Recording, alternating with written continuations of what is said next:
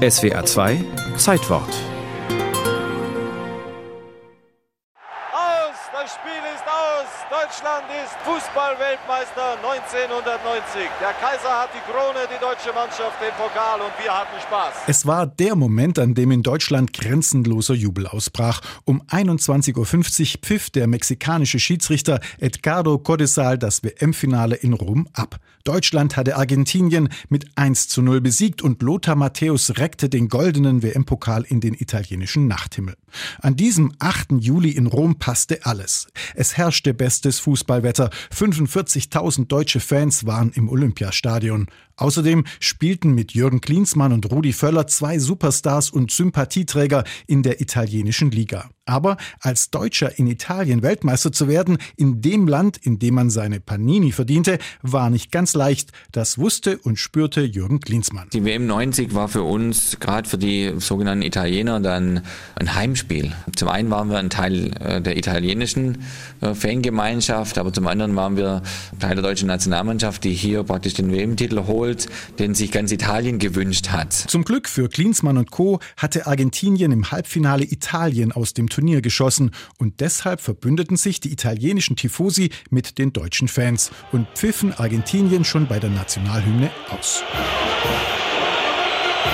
Der Star der Argentinier war wie vier Jahre zuvor Diego Armando Maradona. Jeder wusste, ihn gilt es zu stoppen, wenn man Weltmeister werden will. Und diese Aufgabe bekam Guido Buchwald vom VfB Stuttgart. Bisher keinerlei Probleme für den Dieguito aus dem Schwabenland. Er war immer noch die überragende Persönlichkeit im, im, Fußball und auch bei den Argentiniern. Wohin Maradona auch entweicht, Buchwald ist schon da. Maradona wurde aus dem Spiel genommen. Aus Guido wurde Diego Buchwald. Für Teamchef Franz Beckenbauer war der ruhige Schwabe der wichtigste Mann in der Weltmeisterelf. Beckenbauer, der 1984 zum Teamchef wurde, wusste, wie er seine Jungs motivierte. Er sprach viel mit jedem Einzelnen und redete sie stark. Und das erste Gruppenspiel wurde zum Urknall der Welt. Weltmeisterschaft. Mitfavorit Jugoslawien wurde mit 4 zu 1 vom Platz gefegt. Für Dribbelkünstler Pierre Litbarski war das die Initialzündung. Ich bin Fan von unserer eigenen Mannschaft geworden. Es war ja kein Eröffnungsspiel, es war ja, es war ja ein Erdbeben. Deutschland war nicht mehr aufzuhalten.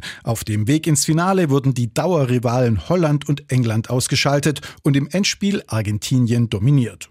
Es brauchte aber einen zweifelhaften Elfmeter, um Argentinien erst fünf Minuten vor dem Ende in die Knie zu zwingen. Andreas Brehme trat an und blieb cool. Brehme gegen den Elfmetertöter Goikocea. Ja!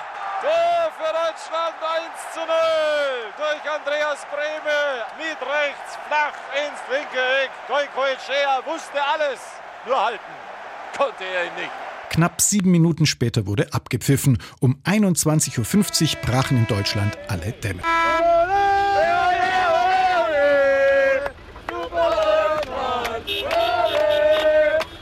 Allein in Stuttgart feierten 35.000 Fans. Bis auf wenige Ausnahmen blieb es friedlich. So blieb der 8. Juli 1990 sehr positiv in Erinnerung. Kurz danach wurde die Wiedervereinigung vollzogen und der Kaiser wurde übermütig. Jetzt kommen die Spieler aus Ostdeutschland noch dazu. Ich glaube, dass die deutsche Mannschaft über Jahre hinaus nicht zu besiegen sein wird. Da irrte sich der Teamchef allerdings, denn es dauerte 24 lange Jahre, bis 2014 wieder eine deutsche Nationalmannschaft Weltmeister werden sollte. Aber davon ahnte man am 8. Juli 1990 in Rom noch nichts. Deutschland ist Fußballweltmeister 1990. Der Kaiser hat die Krone, die deutsche Mannschaft den Pokal und wir hatten Spaß.